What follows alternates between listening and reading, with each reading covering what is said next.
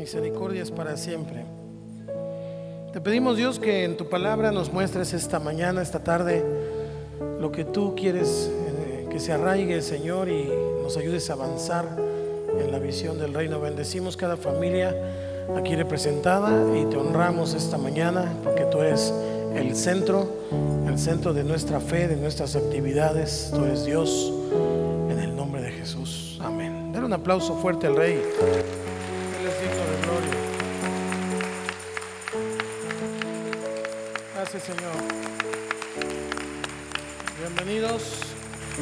Sean todos bienvenidos. Tomen su lugar. Salude a alguien ahí a su lado. Dígale qué bueno que estamos juntos esta tarde. Sean todos bienvenidos.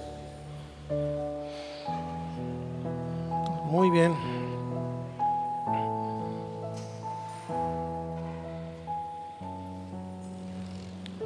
Si yo le hiciera la pregunta, ¿para qué vino Jesús a esta tierra? ¿Qué me respondería? ¿A qué vino Jesús?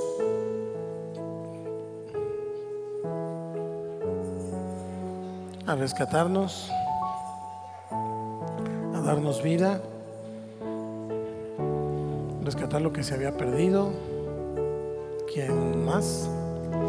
¿A qué vino Jesús a esta tierra? Es interesante que podamos entender con respecto de avanzar la visión. ¿A qué vino Jesús? ¿Por qué, está, ¿Por qué vino a esta tierra? ¿Para qué vino a esta tierra? ¿Era necesario cuál era el propósito. Y hoy quiero hablar de fundamentos del reino. Realmente el enfoque, el enfoque de Jesús durante su ministerio terrenal era el reino, fue el reino. Muchos, muchos pudiéramos ver y pensar que Jesús vino y podrían decirme, es que Él vino a, a sanar a los enfermos, Él vino a darnos salvación, vino a darnos vida, rescatarnos.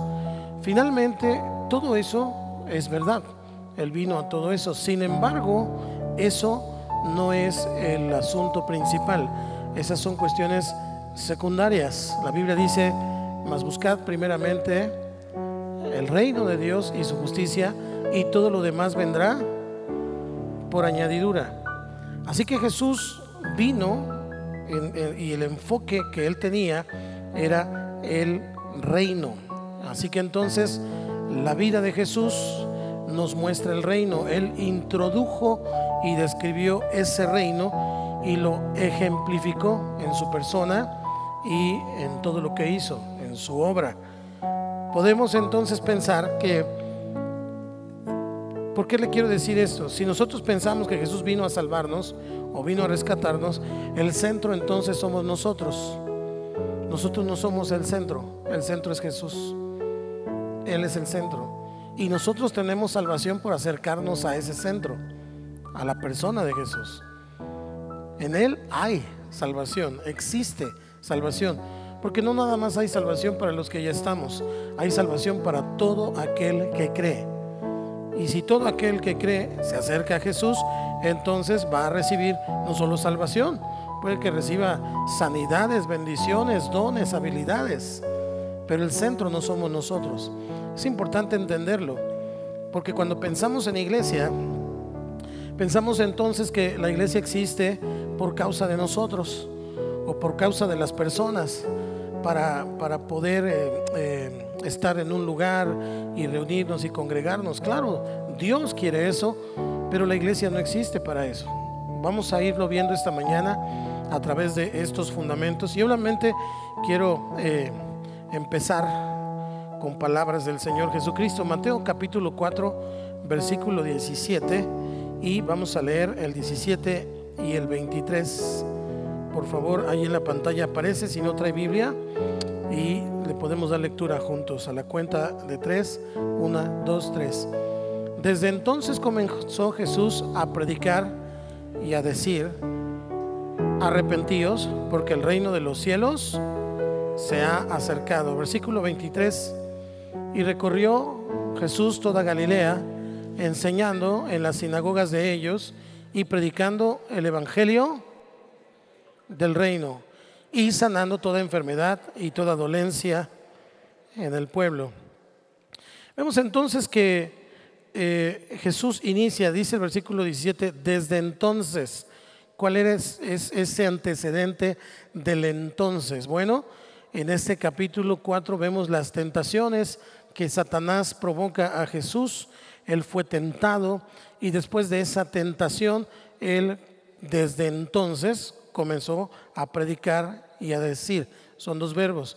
El predicar tiene que ver con andar deambulando, andar por, por todas partes, como vimos el versículo 23, y decir tiene que ver con enseñar, lo que también dice el versículo 23, que él entraba en las sinagogas de los judíos y enseñaba el evangelio del reino.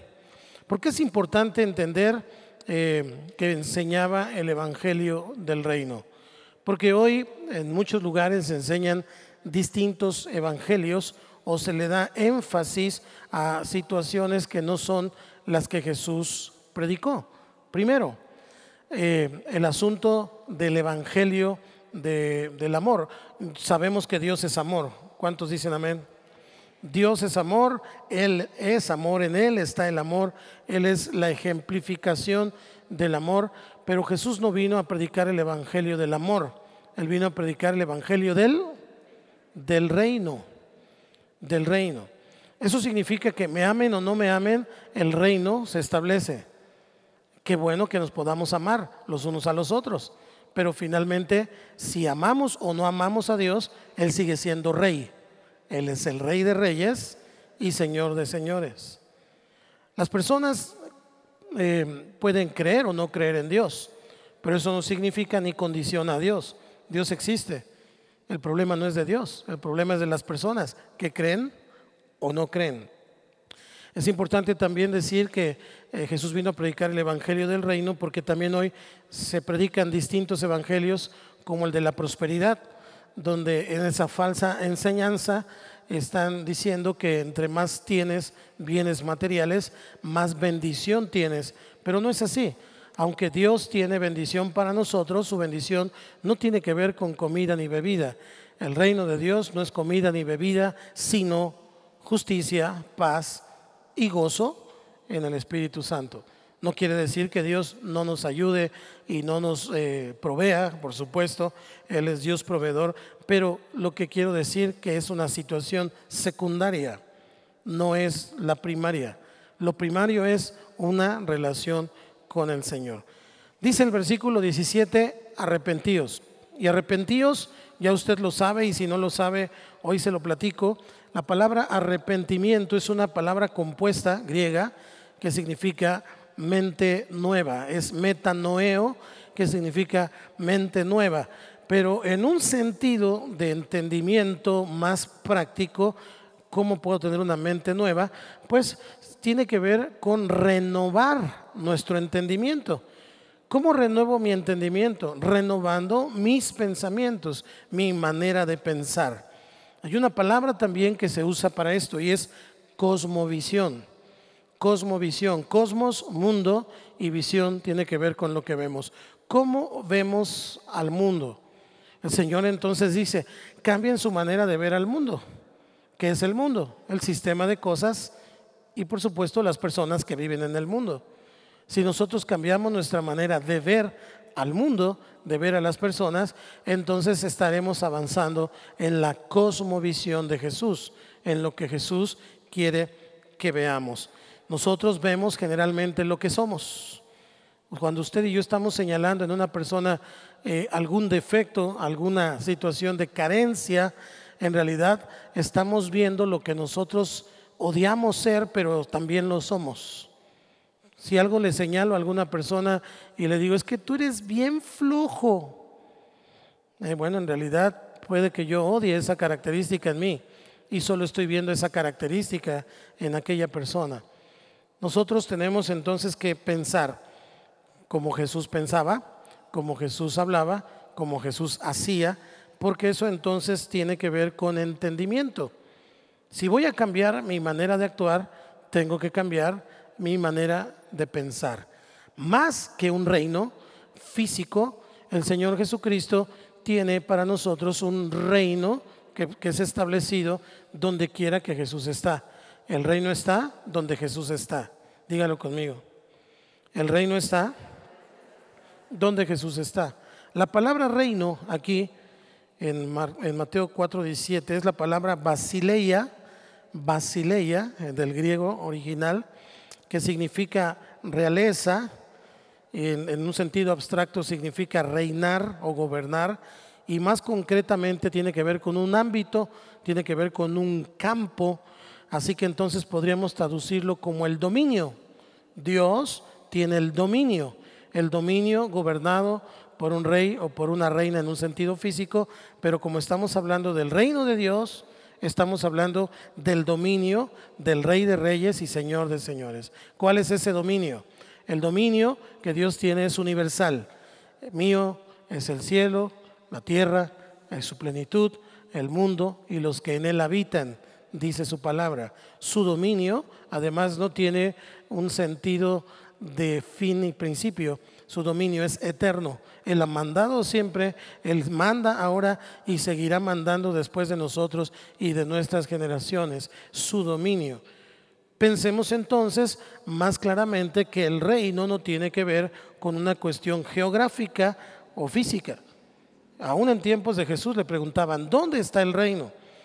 Y entonces Él les explicaba exactamente esto que hoy estoy tratando yo de poner en palabras simples. Estamos orando por Israel. ¿Cuántos están orando por Israel? Vemos eh, situaciones de guerra, de conflicto con Palestina y, entendemos que finalmente eh, Israel es la tierra donde se dan muchos de estos acontecimientos bíblicos. Sin embargo, nosotros no necesitamos ir a Jerusalén o a Tel Aviv o a Israel en sentido de país para poder ir al reino de Dios.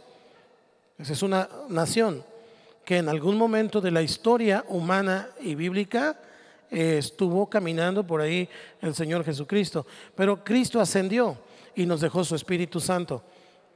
Y es el Espíritu Santo el que establece su reino. Por eso nosotros tenemos esta visión como iglesia. Nuestra visión es, otra vez, una, dos, tres, establecer el reino de Dios. Es decir, el dominio es decir, el gobierno de Dios sobre mi vida, sobre mis asuntos, sobre mi familia, sobre todo lo que tenga que ver conmigo, su dominio, su gobierno. Jesús lo dijo de otra manera también, dijo, mi yugo es fácil y ligera, mi carga, porque Él es el rey.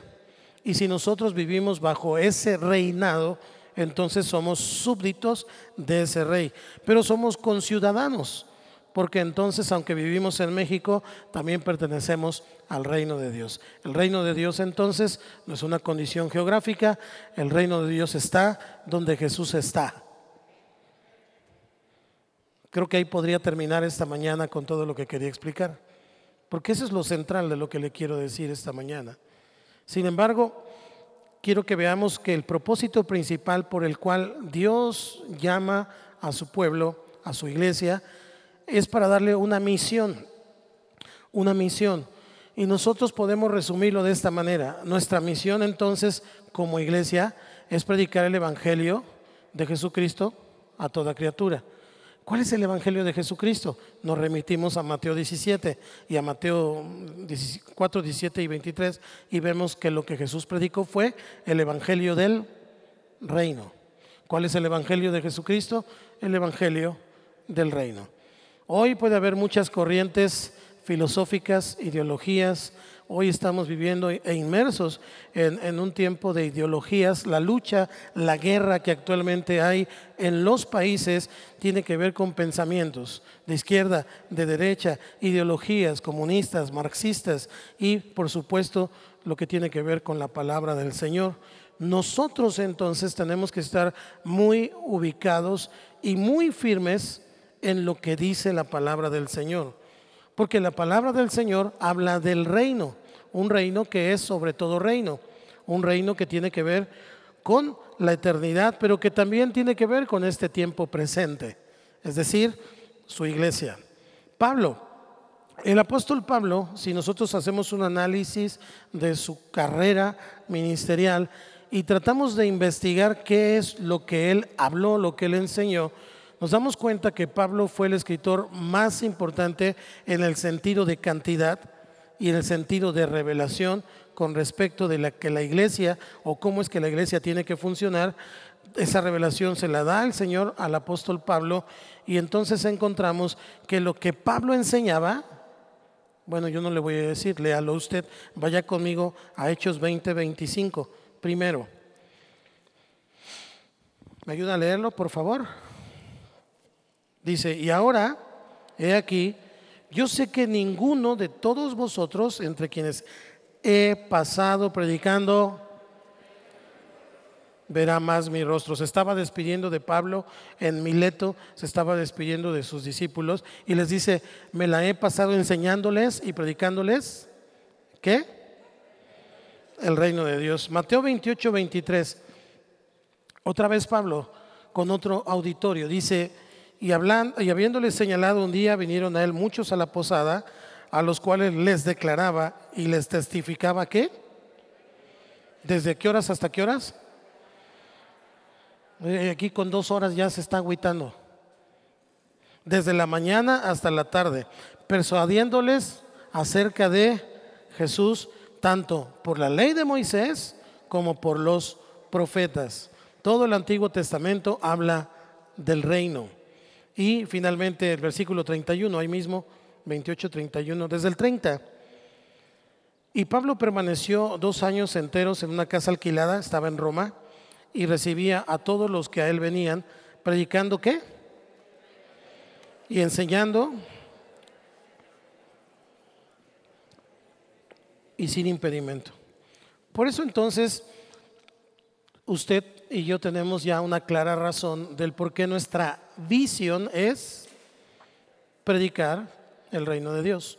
No predicamos ningún otro evangelio, porque si predicáramos el evangelio del amor, entonces haríamos a un lado al centro, al rey, y nos pondríamos nosotros al centro. Y el amor por el amor se llama humanismo. Y el humanismo no tiene que ver con Dios, el humanismo tiene que ver con el hombre. Dios nunca puede ser periférico a nosotros, Dios siempre tiene que ser el centro de nuestras vidas, de nuestros pensamientos, de nuestros asuntos, de nuestras decisiones. Ciertamente Dios nos ama, pero a veces en ese amor Él permite que seamos tratados de diferente manera, a veces con lágrimas, a veces con pruebas, a veces con situaciones complicadas, pero no significa que no nos ame, porque Dios es amor.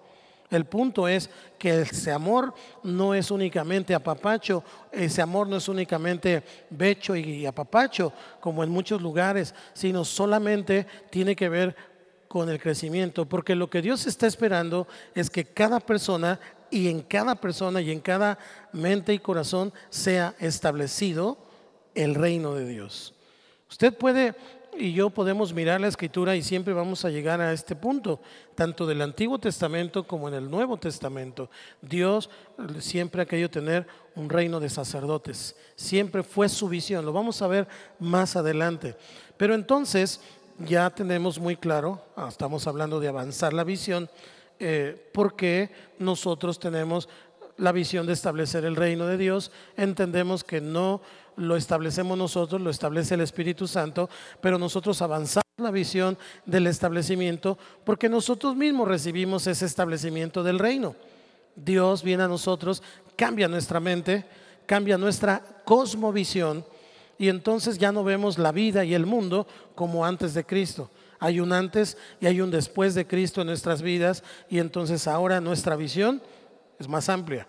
Hoy podemos mirar en medio de la prueba, en medio de la angustia y del dolor, que Jesús sigue estando con nosotros. ¿Cuántos dicen amén?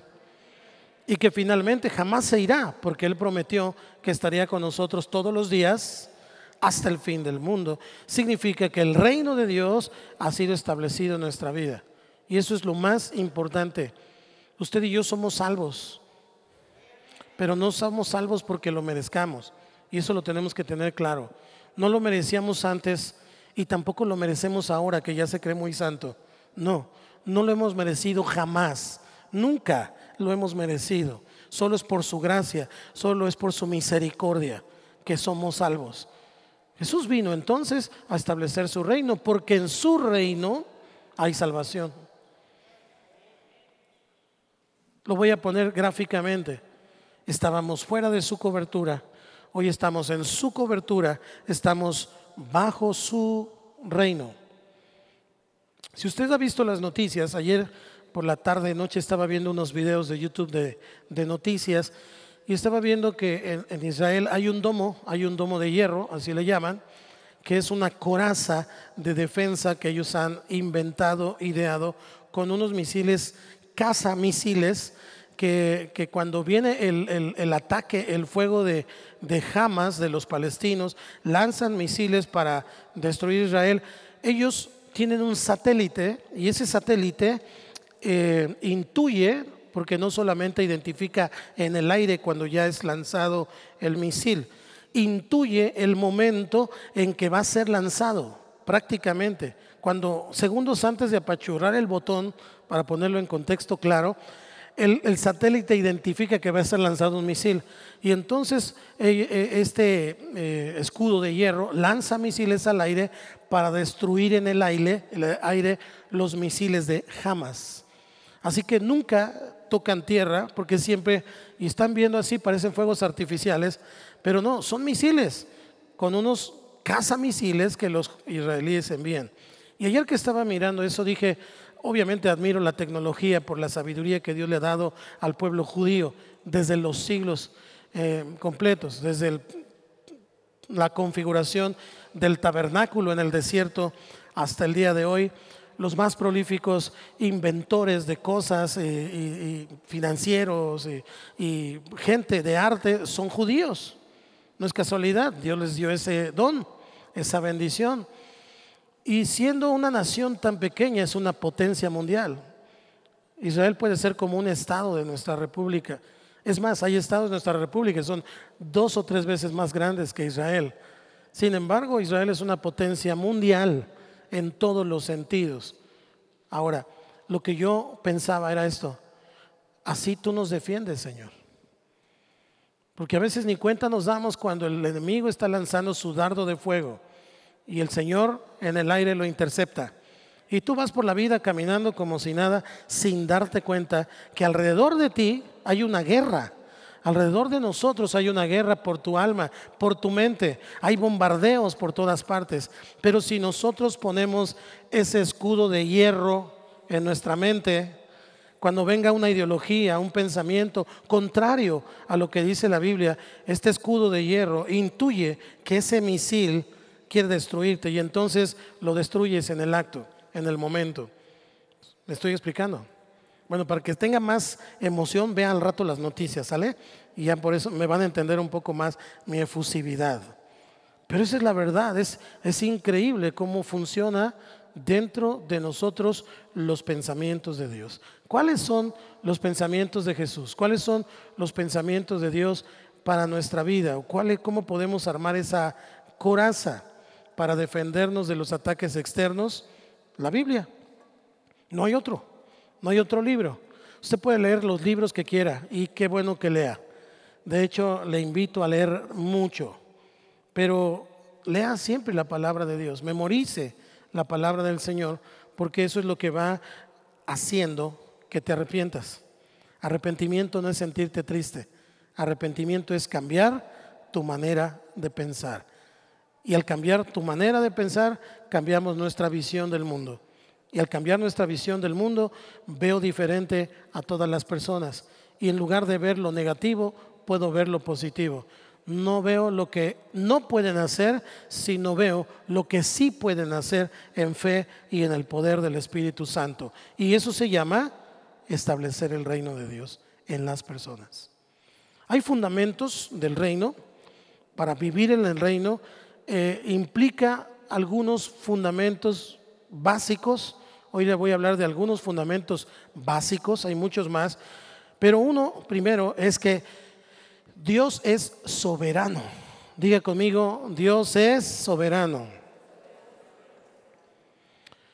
Él reina sobre las personas, sobre las naciones, Y su reino siempre es bueno y siempre es justo. A veces pasan cosas que no nos parecen tan justas.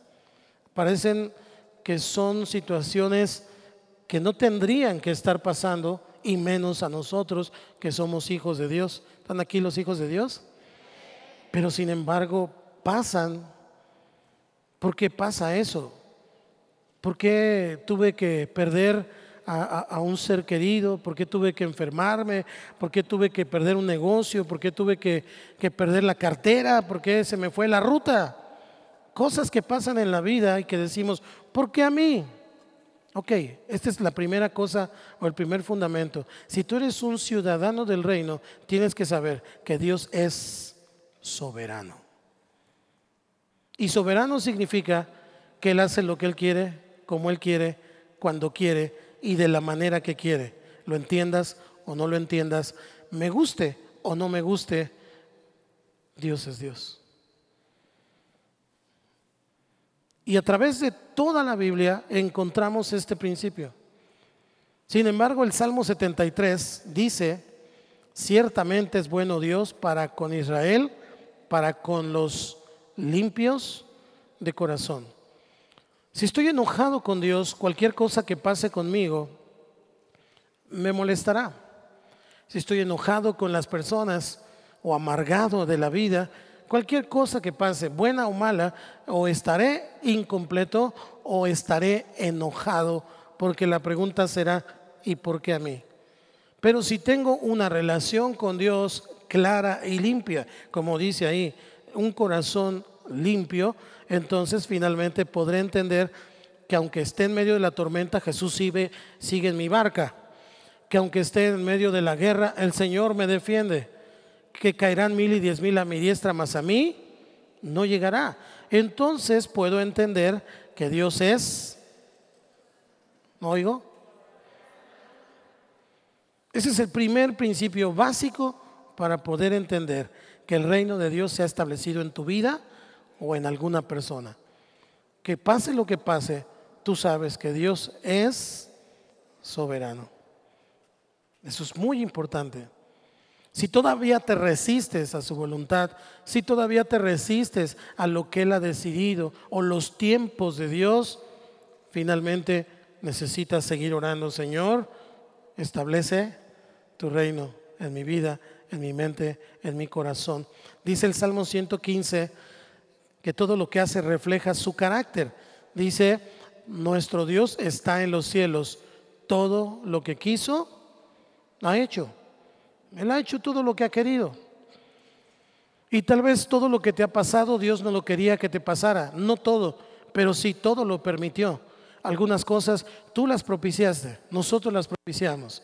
Y Dios las permitió porque quiere establecer su reino en tu vida. Dios no quiere todo lo malo, Dios quiere todo tu bien. Todo tu bien. Pero nosotros a veces somos causantes de las cuestiones que no encajan con nuestro gozo Así que entonces Dios tiene una intervención directa contigo todos los días, aunque no lo escuches, aunque no le hables o aunque no tengas una relación con Él, Él siempre está. Él no es hombre para mentir, ni hijo de hombre para arrepentirse. Él siempre está. Y siempre está trabajando contigo. Todos los días está tratando de establecer su reino en tu vida. ¿Cuál es ese entendimiento?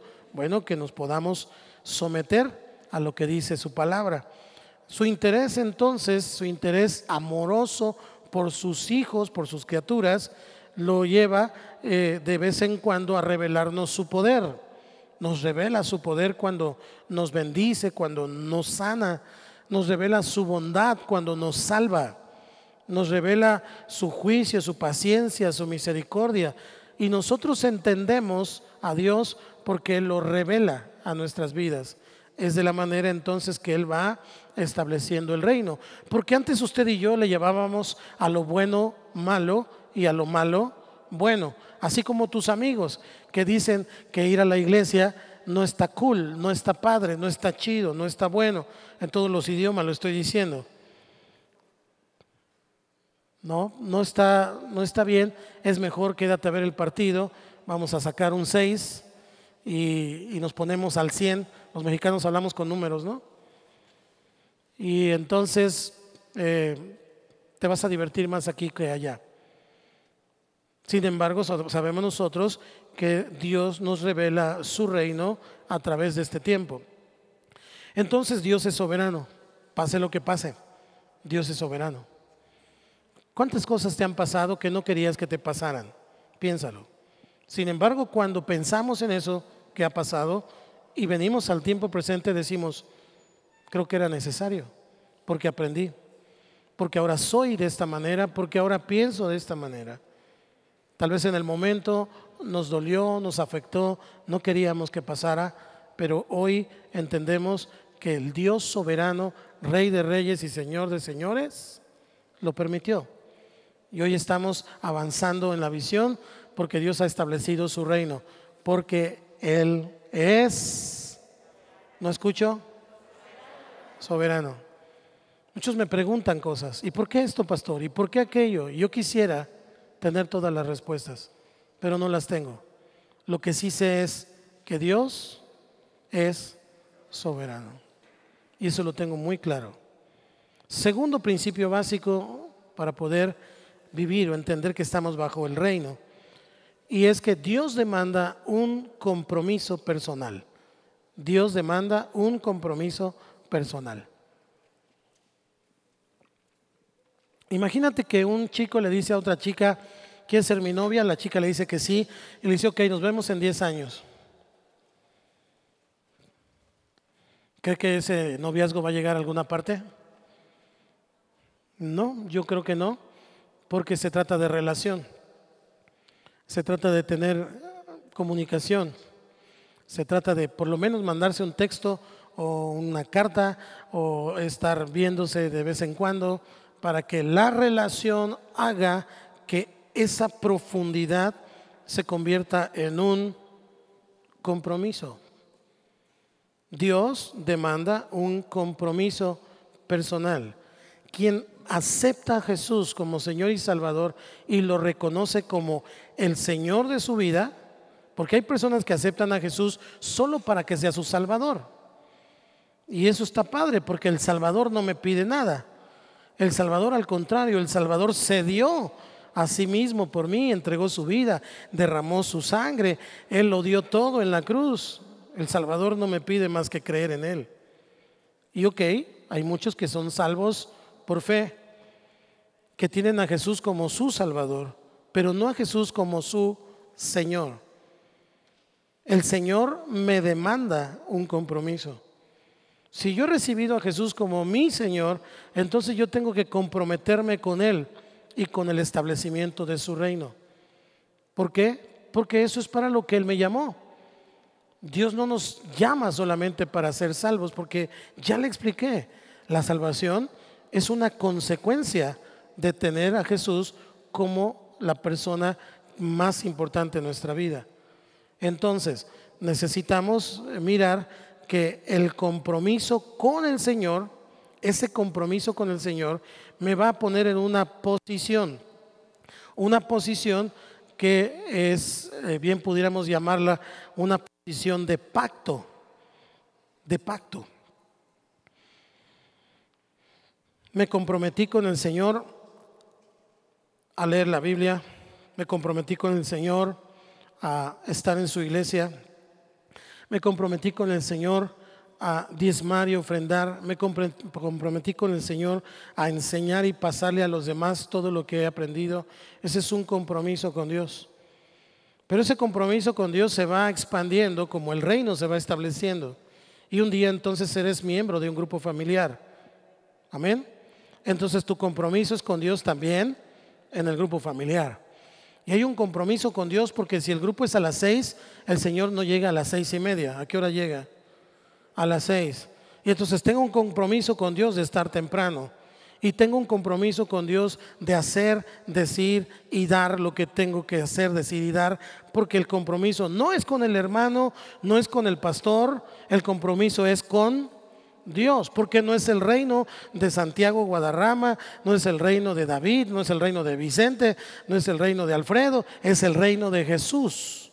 Jesús es el rey y el compromiso es con Dios. Ese compromiso, entonces, cuando es honrado, Dios honra a los que lo honran. Y ese compromiso me coloca en un pacto, un pacto con Él. Lucas 22, 20 dice, de igual manera después que hubo cenado, tomó la copa diciendo, esta copa es el nuevo pacto en mi sangre que por vosotros se derrama. Estoy en un pacto con el Señor. Y ese pacto me coloca bajo su cobertura.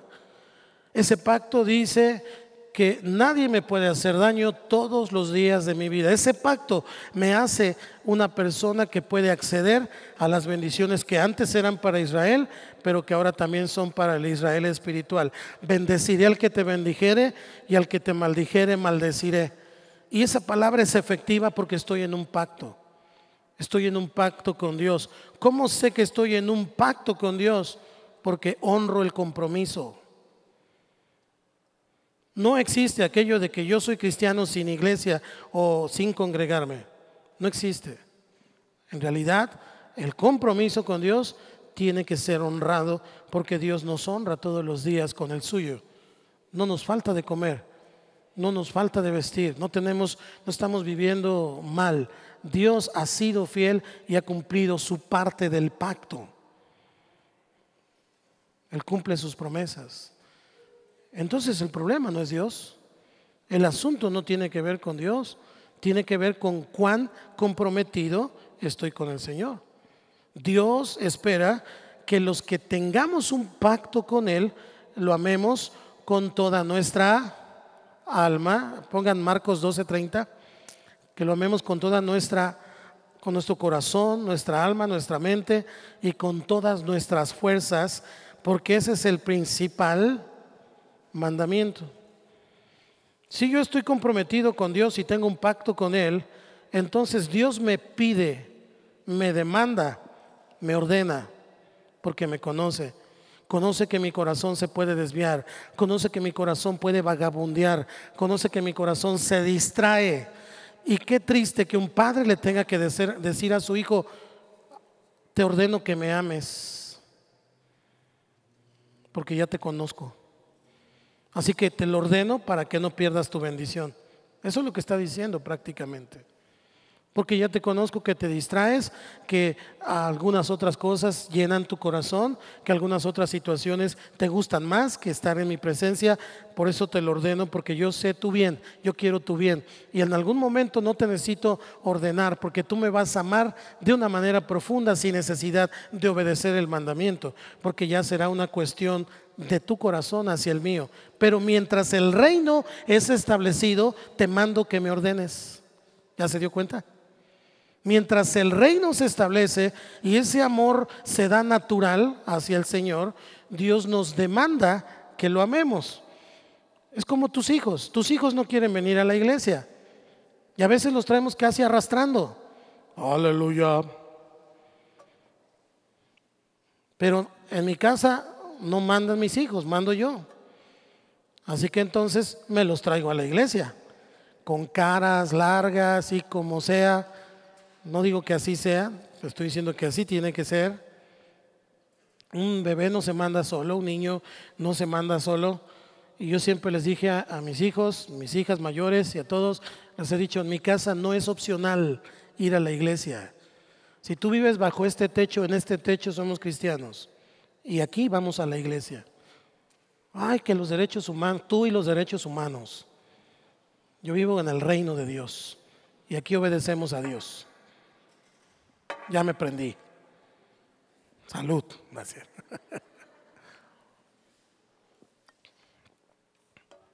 Dios espera que los que tengamos un pacto con Él lo amemos con toda nuestra alma y ojo, con toda nuestra mente.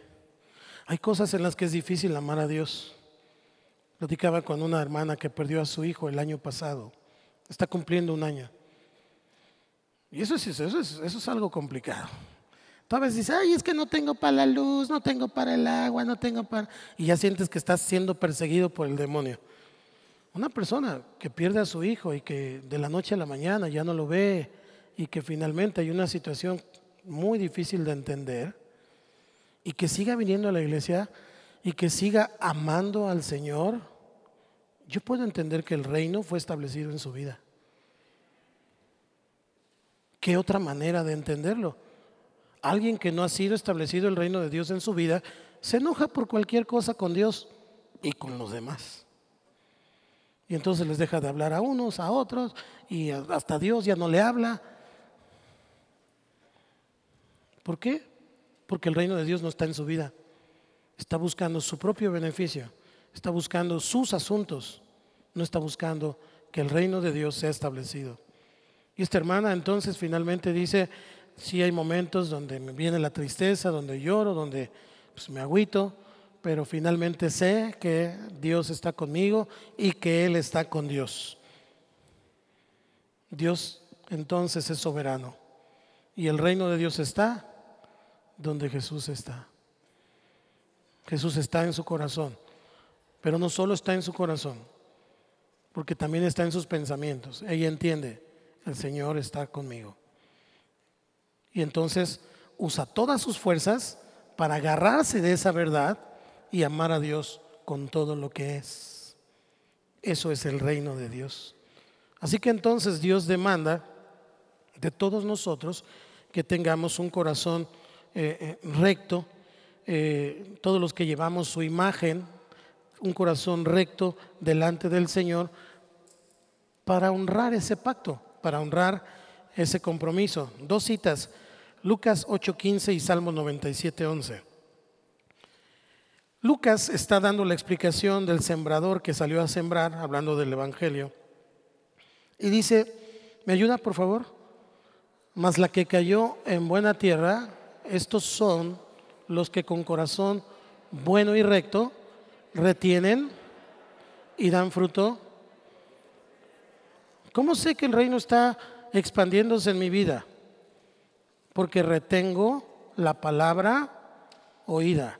Usted puede escuchar 150 mil sermones, pero por una oreja le entra y ¿qué pasa por la otra? Le sale. Puede ser como un trago de agua que le calmó la sed por un rato, pero que finalmente al rato hay que desecharla y vuelvo a sudar y me vuelvo a calorar y me vuelve a dar sed. Y esa es la vida cristiana que vamos llevando. Jesús dice que si bebemos de Él, jamás volverás a tener sed. Y eso se refiere a una vida de comunión. Cada predicación, cada predicación tenemos que sacar algo. Eso es amarlo con toda tu mente algo se te tiene que quedar grabado de cada predicación, porque eso es un escaloncito más, es es un avance más hacia el establecimiento del reino de Dios en nuestra vida. Y tal vez ya el miércoles no te acuerdas o el domingo ya no te acuerdas de qué hablamos el otro domingo, pero como tú lo, lo, lo, tomaste, lo retuviste, eso se hizo carne en tu vida y creciste. Aquel verbo se hizo carne. Es cuando la palabra de Dios se hace carne en nosotros y entonces, aunque no te acuerdes exactamente del concepto, tú sabes, por ejemplo, esta semana sabrás que el reino de Dios ha sido establecido en tu vida. ¿O no? Depende de las conclusiones que saques esta tarde. Pero yo creo que sí. Ahora, dice el Salmo 97.11, luz está sembrada para el justo y qué? Écheme la mano a leer una, dos, tres.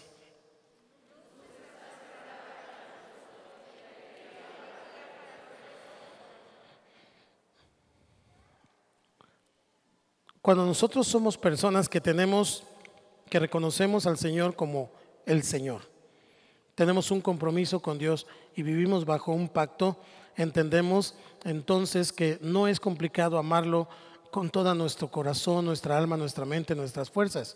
No es complicado, porque su yugo es fácil y ligera su carga, pero además, además el Señor eh, está poniendo en nosotros un fruto y ese fruto tiene que ver con el reino. Fíjese lo que dice el Salmo 97. Luz está sembrada para el justo, hay una semilla, y finalmente, y alegría para los rectos de corazón usted y yo nos damos cuenta que alguien es cristiano porque siempre tiene una buena actitud.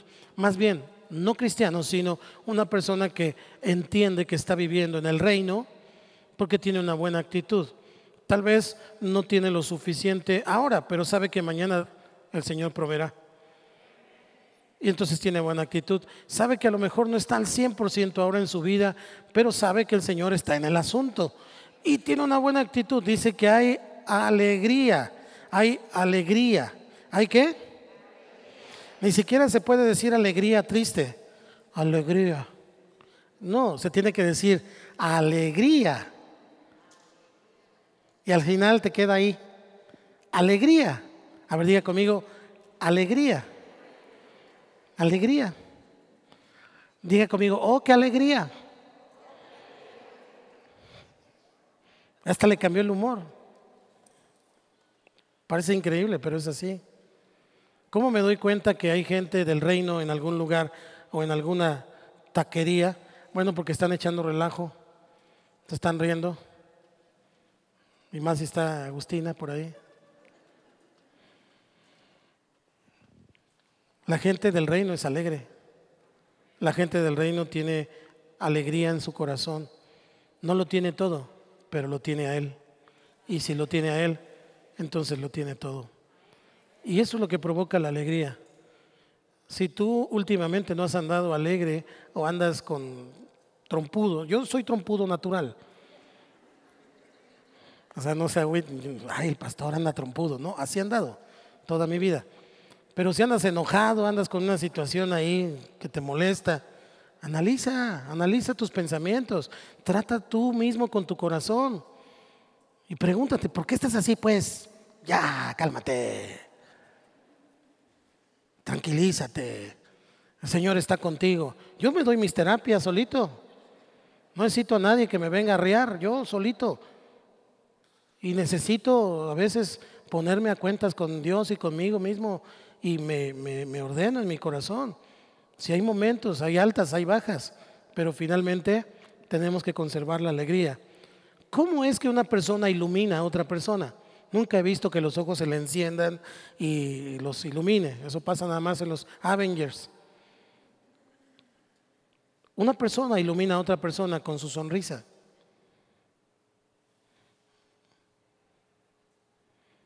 Cuando tú sonríes, la luz de Jesús sale de tu vida y las personas pueden ver a Jesús en tu vida. Así que no te extrañes que te digan qué bonita sonrisa. Cálmate, Pablo. Además había un programa que decía siempre sonríe y la fuerza estará contigo, ¿no? Pero ese es otro evangelio. Así que mis amados, Dios demanda un compromiso personal y ese compromiso incluye caminar con Dios, servir a Dios, estar en la casa de Dios. No es verdad que yo puedo estar con Dios aparte y ahí todos ustedes sean la iglesia. Eso no es el reino de Dios. Siguiente, las personas que tienen un pacto con Dios se vuelven siervos de Dios. ¿Cuántos siervos de Dios hay aquí? ¿Por qué? Porque Dios extiende su influencia, vienen sus pensamientos, la persona deja de hacer lo malo, empieza a hacer lo bueno, poco a poco, de manera gradual, y esa influencia se va extendiendo de un miembro de la familia a otro. Entonces el reino se establece no solo en una persona, sino en los miembros de la, de la, familia. Entonces esa influencia va hacia las familias, hacia alguna comunidad, algún grupo étnico, alguna nación y, cuando sus siervos ministran, no solo en la iglesia, también lo hacen en el mundo, entonces Jesús es conocido y es exaltado. Éxodo 19.6 y 1 de Pedro 2.9 está el deseo del corazón de Dios para su iglesia. Me ayuda con Éxodo, dice, y vosotros me seréis un, un reino de sacerdotes y gente santa. Estas son las palabras que dirás a los hijos de Israel. Ahora vaya conmigo hasta el otro lado de la Biblia, primera de Pedro capítulo 2, versículo 9. Y vosotros me seréis, ah, perdón, mas vosotros sois linaje escogido, real sacerdocio, pueblo adquirido por Dios, a su luz admirable. Fíjese cómo en el Antiguo Testamento dice, y vosotros seréis. Nuevo Testamento, mas vosotros sois. Quiere decir entonces que si hablamos de reino, el reino presente, el reino presente de Dios es definido y es expuesto por su iglesia. Él es el rey. Y esta casa es una agencia del reino de Dios. Sin embargo, las naciones, los poderes invisibles y el mismo pueblo de Dios muchas veces resiste a la autoridad, resiste a Dios mismo. Y aunque Dios comprende la ignorancia de la gente, la apatía, el egoísmo, la codicia, incluso la cobardía humana, y aún nosotros, los hijos, de repente nos oponemos a su voluntad y hemos desperdiciado su amor, hemos desperdiciado, eh, no sé, tantas cosas, hemos sido ingratos con Dios, Dios permanece fiel. Porque aún, aún el mundo puede recibir salvación. Aún el mundo puede encontrarse con Jesús. Aún el mundo puede ir avanzando el reino de Dios en sus vidas. Todos. Y nosotros, aunque le hemos fallado, aunque hemos permanecido a veces distantes de, de, Dios y de una relación con Él, Dios nunca se ha apartado de nosotros. Él ha sido fiel. Amén, hermanos. Así que Dios nunca desea el mal para ti. Dios siempre está pensando cosas buenas para ti, porque lo que Él está esperando es que al tener entendimiento de ese pacto, nosotros nos convirtamos en sus siervos. Tú eres un siervo de Dios, tú eres una sierva de Dios. Y cada cosa que hacemos, entonces, decía el apóstol Pablo, ya, no hago, a lo que hago, ya no lo hago yo, sino ahora opera la fe que vive en mí. Todo lo hacía por fe y para fe. Quiere decir que cualquier trabajo que hacemos es para la gloria de Dios. Y ese trabajo es tanto tu trabajo secular como eh, predicar el Evangelio. Hay una sopa, una sopa, hacer una sopa, Agus, una sopa con cariño, con amor, con, con, así con hasta le echas feeling, andas cantando alabanzas, ¿no? Y agarras el epazote y se lo avientas por acá y danzas y andas haciendo ahí. Esa sopa va a saber muy buena porque es una sopa con sabor a reino. Pero si dicen, ah, pues una maruchan, ya de todos modos llegan hambrientos, ni cuenta se dan lo que se van a comer. Ya. Esa no es una sopa de reino. Las maruchas son del diablo. Y te hacen daño en la panza además. Investiga y vas a ver que sí. Fíjese bien, cualquier cosa tiene que ver con el reino.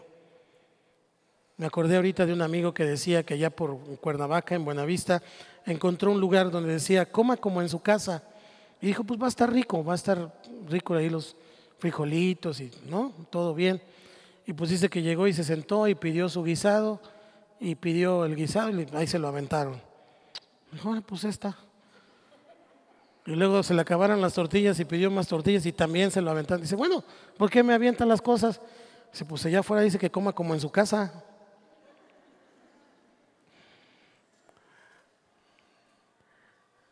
Creo, hermanos, hermanos, que usted y yo necesitamos ver el reino de Dios en todo lo que hacemos en todo, desde una sopa hasta ganar almas para Cristo, predicar el Evangelio, todo lo que hacemos es para la gloria de Dios. Y al hacerlo de esa manera, nos convertimos en siervos de Dios que avanzan la visión y que avanzan el reino. ¿Cuántos dicen amén? Por último, último fundamento de esta tarde, la dirección de Dios. La dirección de Dios. Una persona que camina bajo la cobertura y eh, bajo el reino de Dios establecido en su vida, siempre va a buscar la dirección de Dios. ¿Por qué? Porque la dirección de Dios siempre mira hacia el futuro. Ojo con eso. Dios siempre mira hacia el futuro. Por eso nosotros tenemos que tener puestos los ojos en Jesús, que es el autor y el consumador de la fe. En ese sentido, Dios no se preocupa por el presente. Ojo con eso. Dios no está preocupado por lo que hoy te va a pasar. Eso ya lo resolvió hace días, hace años. Dios no está preocupado por lo que hoy vas a comer. Dios no se preocupa por el presente. Lo que hoy te va a pasar, lo que hoy vas a comer, Dios lo resolvió décadas atrás. ¿Estamos acá? Dios no va al día. Dios tiene un plan contigo. Y Él ya sabe todo lo que vas a hacer el día de hoy, porque Dios ve el final desde el principio. Por eso tenemos entonces que buscar su dirección, porque su dirección ya sabe qué es lo que va a pasar hoy. A veces a algunos les parece exagerado preguntarle, Señor, ¿qué me pongo hoy? No hay o qué ponerme, dicen las mujeres, ¿no? Con 50 pares de zapatos.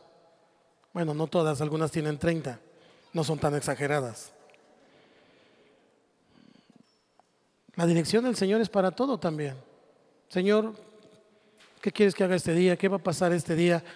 Cuando alguien camina en la dirección de Dios, entonces podremos tener un gran futuro. Pero no, la dirección de Dios no es para hoy. La dirección de Dios es para el futuro. Si usted anoche oró y puso en manos del Señor su noche, usted no estaba orando por ese momento, estaba orando por las siguientes horas futuras que todavía no vivía. Si esta mañana se despertó, usted oró y no oró por ese momento, oró por todo su día, es decir, por su futuro, y así sucesivamente. Dios trabaja con nosotros desde antes. Así que no estés preocupado por este día, ni por el de mañana, ni por el de pasado mañana. Dios es soberano. Y Él ya sabe lo que va a pasar y Él ya sabe lo que va a hacer. Mejor busca su dirección. Salmos 39, 7 dice que Él es el Dios de nuestra esperanza. Y ahora, Señor, ¿qué esperaré? ¿Cómo contesta el salmista? Mi esperanza está en ti. ¿Cuántos dicen amén? Pon tu esperanza en Jesús. Pon tu esperanza en el Señor. La esperanza no está en ninguna persona, en ningún Mesías que viene a salvar a México, en ningún político que viene a, resolvernos la vida. Usted y yo tenemos que poner nuestra esperanza en Jesús. Y con visión de reino y con pensamientos de reino, entonces decidir por la vida democrática de nuestro país, con entendimiento, no solamente por un beneficio propio, sino pensando a futuro, mirando a futuro, mirando a las generaciones y eso entonces nos da una perspectiva de reino. Jesús es el que quita y pone reyes, ¿cierto? Pero ¿cómo lo hace? Con tus votos. Tenemos que pensar, ¿qué es lo que quiero para México? ¿Qué es lo que quiero para mis hijos, para mi familia, para el futuro? Y eso nos va dando dirección, nos va dando dirección. Y también eh, nos sostiene la convicción de que el Señor pronto va a cumplir con lo que Él prometió y su reino se establecerá por completo. Todas esas señales que vemos en Medio Oriente y lo que estamos mirando día a día en el mundo nos dicen que Cristo viene pronto. No sabemos qué tan pronto, pero si es más pronto que cuando dijo vengo pronto. Apocalipsis 12:10, ayúdeme a leerlo por favor. Entonces oí una gran voz en el cielo que decía, ahora ha venido la salvación, el poder y el reino de nuestro Dios y la autoridad de su Cristo, porque ha sido lanzado fuera el acusador de nuestros hermanos, el que los acusaba delante de nuestro Dios día y noche. El propósito de Dios para esta tierra es reconciliar a las personas con Él mismo y restaurar sus vidas. Cuando una persona es restaurada en su vida, entonces podemos entender que el reino de Dios está siendo establecido en esa persona. Esa es la razón de la existencia de la iglesia, hermanos. La iglesia existe y Dios creó a la iglesia para llevar a cabo sus propósitos, no los nuestros, sus propósitos. Él le dijo a Pedro en Mateo 16, sobre esa roca edificaré mi iglesia. Así que la iglesia recibe fortaleza cuando persigue ese propósito, el propósito de Dios. Una iglesia que no persigue el propósito de Dios de establecer el reino es una iglesia que vive centrada en sí misma, es una iglesia que vive para entretenerse los unos a los otros. Nosotros aquí no estamos para entretenernos Y aunque nos divertimos en los grupos familiares y pasamos buenos tiempos y convivimos, nosotros tenemos una visión muy clara y muy específica que es establecer el reino de Dios. Nuestra misión para poder cumplir el propósito de Dios requiere entonces que la iglesia sea establecida, sea afirmada en lo que pensamos. Hoy hay muchas ideologías de las cuales tenemos que tener mucho cuidado. No existe tal cosa como la iglesia, más bien el cristianismo sin iglesia, porque en realidad el reino se establece desde la iglesia y para la iglesia. Y eso lo hace el Espíritu Santo. Podemos entonces concluir esta mañana con esto. La iglesia no tiene un papel secundario en esta batalla, en esta lucha cósmica por las almas. La iglesia en realidad usted y yo, cuando pienso en ese escudo de Israel, cuando pienso el enemigo lanzando sus misiles contra el pueblo de Dios y pienso en, la iglesia, me doy cuenta que además de ser ese linaje escogido, ese real sacerdocio, usted y yo hemos sido llamados por Dios para ser la milicia del reino. Somos soldados de Cristo también. Y usted y yo estamos en medio de la guerra guardados, protegidos por el Señor, pero estamos sirviendo al Rey de Reyes y Señor de Señores. La iglesia es el instrumento escogido por Dios para pelear la batalla. Así que cada día es una batalla. Sin embargo, Dios es soberano. ¿Cuántos dicen amén? Dios es soberano. Yo tengo un compromiso con Dios. Vivo bajo su pacto. Soy su siervo y Él siempre me da dirección. Eso es lo que significa el reino de Dios. Porque el reino de Dios no es comida ni bebida, sino justicia, paz y gozo en el Espíritu Santo. Y a veces, o casi siempre, para tener paz hay que hacer guerra. Para llegar a la paz, el camino siempre es la guerra. Y nosotros necesitamos pelear guerrear en contra del enemigo para que deje en paz al pueblo de Dios. Cierra tus ojos ahí en tu lugar y dile gracias a Dios porque Él te llamó, porque Él te escogió. Pero no solamente te escogió para ser salvo, te escogió para ser un soldado, una soldado de Él, un militante del reino, alguien que está dispuesto a sacrificar todo lo que sea necesario con tal de que el reino prevalezca, con tal de que la patria celestial sea defendida, con tal de que las ideologías no afecten a nuestras futuras generaciones, con tal de que lo que Dios ha dicho prevalezca. Gracias Espíritu Santo. Gracias. Hoy entendemos también que mucho de lo que ha ocurrido, lo que ha pasado en nuestra vida, tenía un propósito tenía un propósito de formarnos, de, de hacernos crecer, el propósito de darnos la fuerza necesaria, el entrenamiento para poder ser ese linaje escogido, ese real sacerdocio, esa nación que hoy lleva en alto la bandera de Jesucristo y que dice el Señor es mi estandarte. No temeré lo que pueda hacer el enemigo no temeré ningún mal, porque el Señor va conmigo. Y donde quiera que vaya, Él ha prometido guardarme. Él ha dicho, bendeciré a los que te bendijeren y a los que te maldijeren, maldeciré. Así que yo creo esa palabra y la guardo en mi mente y la pongo en mi corazón y la abrazo con mi alma para que cuando el enemigo quiera derrotarme mentalmente, físicamente, espiritualmente, yo pueda tener ese pensamiento firme en mi mente, en mi corazón. Porque si Dios está conmigo, ¿quién contra mí? Gracias Espíritu Santo. Gracias por darnos esa revelación y porque hoy somos tu iglesia. Ven, Señor solo el propósito individual que cada uno tiene por alcanzar, sino el propósito colectivo como iglesia de establecer tu reino, de que el mundo voltee, Señor, y mire a Cristo. Mire la luz de Jesús en nuestra actitud, en nuestras palabras. Es nuestra manera de comportarnos y, y de hablar con los demás y de expresar la fe que tenemos. Señor, por lo menos con una sonrisa, que el mundo pueda ver reino se ha establecido en nuestras vidas.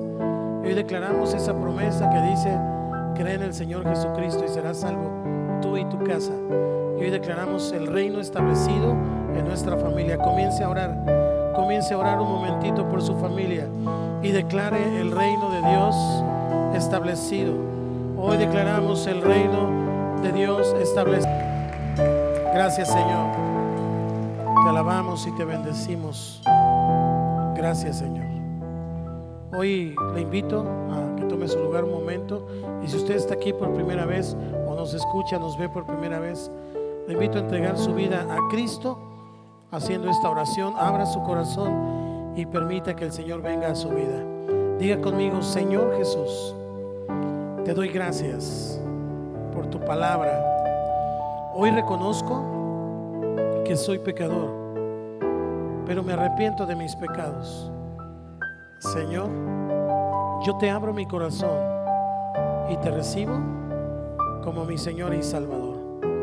Entra en mi vida y hazme la persona que tú quieres que yo sea. Te lo pido, Padre, en el nombre de Cristo Jesús. Amén.